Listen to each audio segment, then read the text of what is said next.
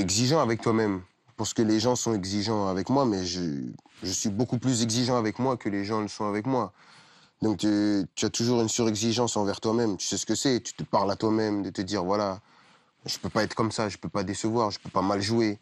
Et c'est toujours c'est quelque chose qui t'anime tous les jours. Bonjour à tous. J'espère que vous allez bien. Dans cet épisode, j'aimerais vous donner mon avis sur le cas Cherki et pourquoi, selon moi, il a besoin de temps? Ryan Cherki, c'est un joueur qui, sur le marché français, très tôt, a montré qu'il avait énormément de talent. Dans le football de, dans jeunes, il faisait énormément de différence.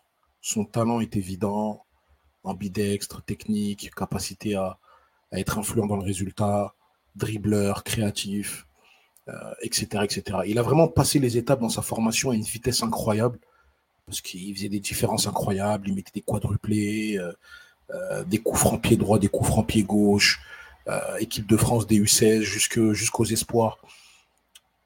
C'était vraiment une évidence.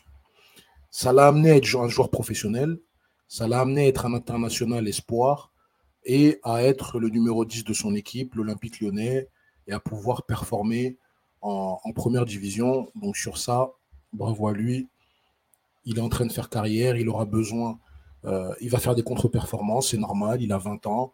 Euh, il a aussi besoin de prendre conscience de certaines choses par rapport au football adulte, mais ça, on va y revenir. Moi, je voulais vraiment mettre euh, l'accent sur sa formation dans un premier temps, parce que, en général, les joueurs qui sont très starifiés en formation, qui sont des évidences et qui ont une capacité à, à avoir un gros talent reconnu par euh, énormément de monde, il est possible que chez, que chez ces joueurs-là naisse, euh, naisse un aspect où ils ne prennent plus conscience qu'ils doivent aller chercher les choses et que les, et que les choses ne leur sont pas dues.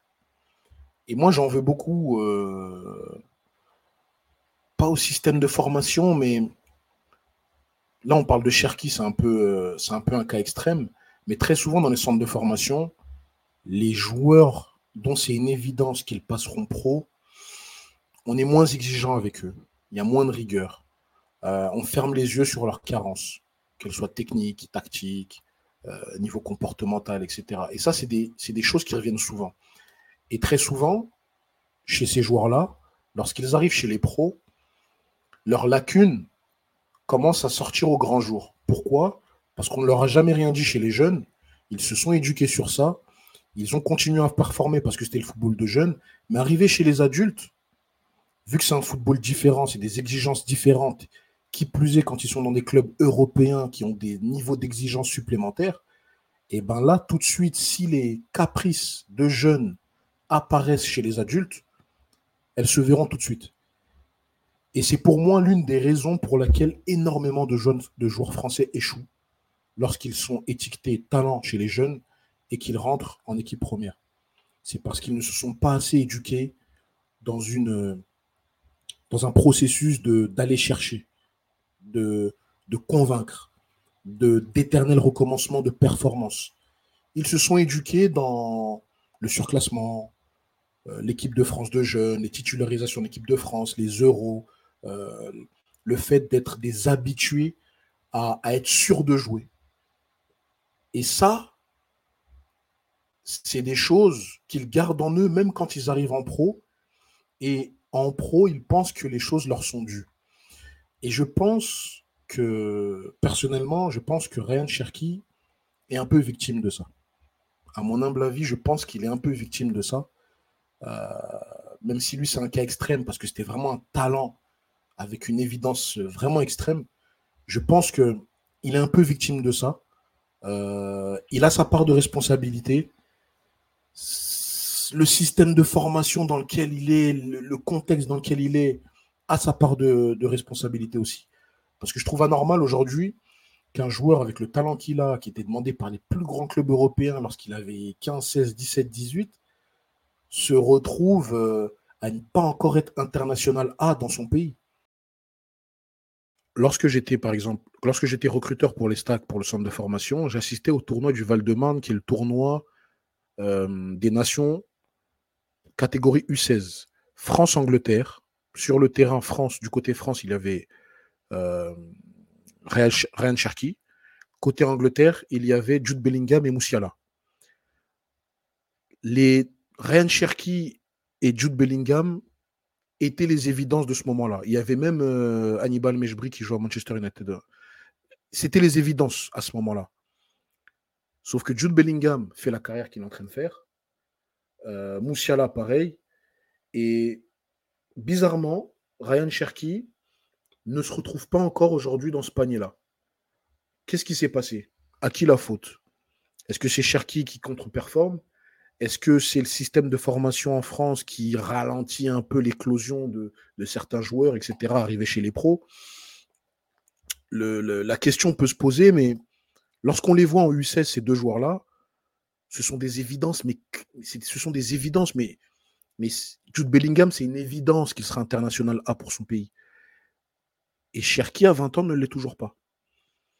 Donc, euh, la différence entre le football de jeunes, le statut qu'on donne aux jeunes en France, euh, la corrélation entre leur talent, leur statut et ce qui se passe concrètement, euh, la transition entre l'équipe première et, le statut qu'on leur donne chez les jeunes, on voit certaines difficultés, on voit certains joueurs être en difficulté et s'éduquer sur des choses euh, qui ne sont pas forcément bonnes, qui n'aident pas forcément leur éclosion. Donc, je ne trouve personnellement pas normal qu'il ne soit pas encore international A, euh, sachant qu'il a passé toutes les étapes, sachant qu'il a plus de 80 matchs, il a plus de 80 apparitions en Ligue 1. mais quand je vous dis que je trouve pas ça normal, c'est en théorie. Dans les faits, je trouve ça normal. Parce que pour moi, aujourd'hui, Ryan Cherky a un football qui s'exporte très mal. C'est un joueur qui aujourd'hui n'a pas de qualité physique forte qui sont criantes. Euh, tactiquement, tous les clubs ne jouent pas avec un numéro 10, donc euh, c'est pas un joueur de côté, c'est pas un attaquant, c'est pas un 8. Donc aujourd'hui, sans forcément avoir de qualité physique forte. Il n'est pas puissant, il, n'est pas, il ne semble pas si endurant que ça. Euh, il n'a pas de qualité de vitesse assez évidente. Il a un football qui, personnellement, pour moi, s'exporte mal. Et je comprends qu'un Italien comme Fabio Grosso, avec toute la mentalité italienne, toute la culture italienne, qui juge les joueurs aux critères au poste, qui a besoin de joueurs avec des qualités fortes par poste, euh, qui a besoin de caler sa, philosophie sur euh, un aspect collectif, qui n'a pas forcément besoin de game changer, qui n'a pas forcément besoin d'un joueur qui, de la première à la, à la 80e, euh, marche, perd ses ballons, etc., mais qui est capable de te mettre le 1-0. Les Italiens n'ont pas besoin de ce type de joueur. Les coachs italiens, avec leur exigence, ils ont besoin de joueurs en capacité de respecter la tactique mise en place par le coach. C'est pour cela que les matchs de Serie A semblent un peu morts, semblent un peu, euh, semblent un peu voilà, sans spectacle, etc. C'est parce que ce sont des matchs très tactiques, avec des joueurs très matures, niveau, euh, niveau, euh, niveau culture tactique. Et on assiste, un peu comme la finale de l'Inter face, face à Manchester City, qui a été une finale où Inzaghi, Filippo Inzaghi a mis en place une, tactique euh, très intéressante pour bloquer le milieu de terrain de Manchester City, qui avait la position, etc. Et eh ben, les Italiens ont à peu près tous cette culture-là. Et dans ce contexte-là, un joueur comme Ryan Cherky, non, c'est pas, c'est pas ce qui va intéresser aujourd'hui un coach comme Fabio Grosso. Et le fait qu'il ne se soit pas éduqué personnellement, c'est mon avis, qu'il ne se soit pas éduqué dans une exigence où on lui a fait comprendre que il fallait des fois qu'il rentre peut-être dans les cases, là où c'est un joueur qui n'a pas forcément cette envie-là de rentrer dans les cases, bah, il est en train de le payer aujourd'hui. Parce qu'on ne peut pas remettre en question son talent, on ne peut pas remettre en question sa capacité à pouvoir être un game changer, à, marquer des buts, à être influent dans le résultat. Mais par contre, dans le football adulte, il doit faire plus. Il doit faire plus. Euh, l'excuse que Lyon a des problèmes, etc., c'est pas une excuse. Euh, il doit faire plus. Moi, j'ai regardé ses premiers matchs en espoir On entendait beaucoup Thierry Henry derrière lui, à lui répéter les choses. Il perdait des ballons, c'est pas grave, mais le but, c'est lui qui te le met. Mais à un moment donné, sur une saison entière, est-ce que ça tient? Et là encore, on était dans un contexte jeune. Euh, équipe, équipe de France Espoir, c'est les jeunes. C'est pas un match de Champions League. C'est pas un match de Ligue 1. C'est pas l'exigence sous pression d'une compétition où il y a des attentes, etc. Alors oui, euh, c'est un match international, etc. Mais ça reste les jeunes. Ça reste les jeunes. Et c'est la réunion des meilleurs jeunes. Donc on va toujours, entre guillemets, les excuser. Parce que c'est une, sélection. C'est les meilleurs qui sont là. Donc euh, je pense que son, son axe de progression, son axe d'amélioration est là. Et c'est pour cela qu'il a besoin de temps. Il a besoin, à mon sens, il n'a pas besoin que l'on dise de lui que c'est le meilleur joueur de sa génération, que c'est un crack dès lors où il fait un crochet, où il fait une passe décisive. Non, il a besoin de temps.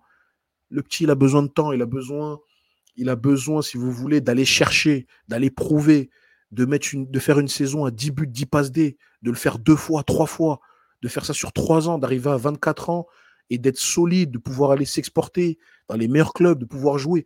Aujourd'hui, je le vois un peu loin de ce niveau. Je le dis clairement, je le vois un peu loin de ce niveau. En est-il capable? L'avenir nous le dira, mais je ne le vois pas prendre ce chemin. Euh, il a une grosse valeur marchande. Est-ce que les clubs qui sont en capacité de venir payer le feront? Est-ce que des clubs comme des clubs anglais comme Tottenham, sont en capacité de prendre Cherki aujourd'hui? Est-ce que des clubs comme, euh, euh, comme Liverpool, des clubs comme euh, l'Atlético Madrid, est-ce est-ce que c'est des clubs qui vont venir investir sur Ryan Cherki? L'avenir nous le dira. Mais aujourd'hui, est-il prêt La question, c'est est-il prêt à ce niveau d'exigence? Est-il prêt à pouvoir exporter son football? Est-il prêt à pouvoir être un leader technique dans un niveau d'exigence haut? Pour moi, la réponse est qu'il a besoin de temps. Il a besoin de temps. Il n'a pas besoin qu'on l'encense. Il n'a pas besoin qu'on fasse de lui le meilleur joueur du monde ou le prochain ballon d'or. Il en est loin. Il peut y arriver de par son talent, mais il a encore beaucoup de choses à travailler. Et voilà mon avis sur euh, euh, Ryan Cherky.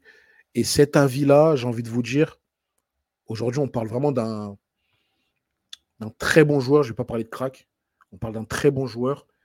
Et le discours est un peu musclé sur un joueur comme ça, mais parce qu'à un moment donné, le football, c'est pas les cracks, c'est pas ouais, t'es, es trop fort. Non, non. Ça, c'est, ça, c'est du, ça, c'est du pipeau. Et Fabio Grosso, quand il arrive, il est sur du factuel. Ouais, petit, je te mets sur le terrain, mais tu perds tes ballons. Merci. Next. Et ça, c'est la réalité. Et à un moment donné, chez les pros, les entraîneurs, avec leur niveau d'exigence, jouent leur place, ou niveau d'exigence sur l'Europe, ne peuvent pas se permettre d'être patients avec des joueurs étiquetés talents, mais qui ne remplissent pas les objectifs, tactiques. Il n'y a pas le temps, il y a des coachs qui n'ont pas le temps. Laurent Blanc l'a été, parce que c'est vrai que lui, il a, une, âme de formateur, il aime ses joueurs créatifs, il les comprend, euh, malgré les, mauvais résultats qu'il a eus, etc par le passé, il a montré qu'il aimait ce type de joueur et qu'il était, euh, qu'il prêt à vouloir les accompagner, à vouloir les aider. Mais la problématique, c'est que toutes les fois il l'a fait, ces joueurs-là ne, lui ont pas rendu. Il l'a fait en équipe de France, on a vu le résultat. Il l'a fait euh, avec Lyon, on a vu le résultat. Donc, je pense qu'il a besoin de temps, je pense qu'il a besoin d'enchaîner, je pense qu'il a besoin aussi de se mettre dans une mentalité d'aller chercher et de ne pas penser que les choses lui sont acquises. Et euh, j'espère pour lui qu'on verra le talent qu'on voyait quand il était jeune, ou sinon ça restera un joueur, euh, un joueur d'un niveau, euh, on va dire secondaire, voilà, un niveau niveau Lyon, mais un peu au-dessus, type Séville, tout ça, voilà. Mais au-dessus, donc voilà, c'est tout pour moi. Je vous remercie pour l'écoute. N'hésitez pas à me donner votre avis. Et puis, on se retrouve pour un nouvel épisode. Ciao.